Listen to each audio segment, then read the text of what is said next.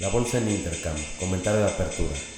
En México, a las 9 de la mañana conoceremos el dato de ventas mismas tiendas del ANTAD. El dato anterior se ubicó en 4.40%. También a las 9 el dato de salarios nominales. Atlas Renewable Energy inaugura su planta fotovoltaica en el estado de Hidalgo. Esto tras una inversión de 2 mil millones de pesos. La guerra comercial entre Estados Unidos y China provocó una salida de 14.600 millones de dólares de capital de inversionistas extranjeros en países emergentes, esto durante el mes de mayo.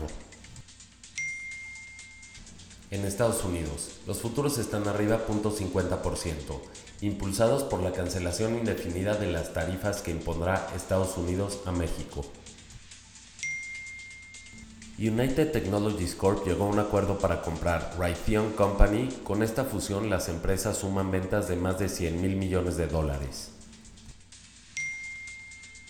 American Airlines anuló hasta el 3 de septiembre todos los vuelos que tenían previstos con aviones Boeing 737 MAX, cuya flota sigue paralizada tras dos accidentes que causaron 346 muertes. Reportes. Hoy después del cierre conoceremos el reporte de Thor Industries. En Europa, las bolsas cotizan en promedio 0.60% a la alza. Francia propone reducir su participación en Renault para aliarse con Nissan. En Italia el dato de producción industrial salió para lo estimado, ubicándose en menos 0.70% contra 0% estimado mes a mes y menos 1.50% contra menos 0.50% año a año.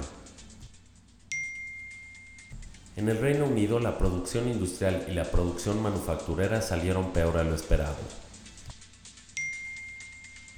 En Asia, el Nikkei cerró arriba 1.20%, el Hang Seng arriba 2.27%, la bolsa de Shanghai mostró un avance del 0.86%.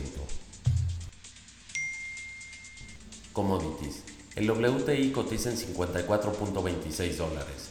Esto es un avance del 0.46%. Brent arriba 0.02%. El oro abajo 0.99%. La plata cotiza en 14.73 dólares. Esto es una baja del 1.84%. El cobre abajo 0.15%. El tipo de cambio se ubica en 19.2355. Que tengan una excelente semana.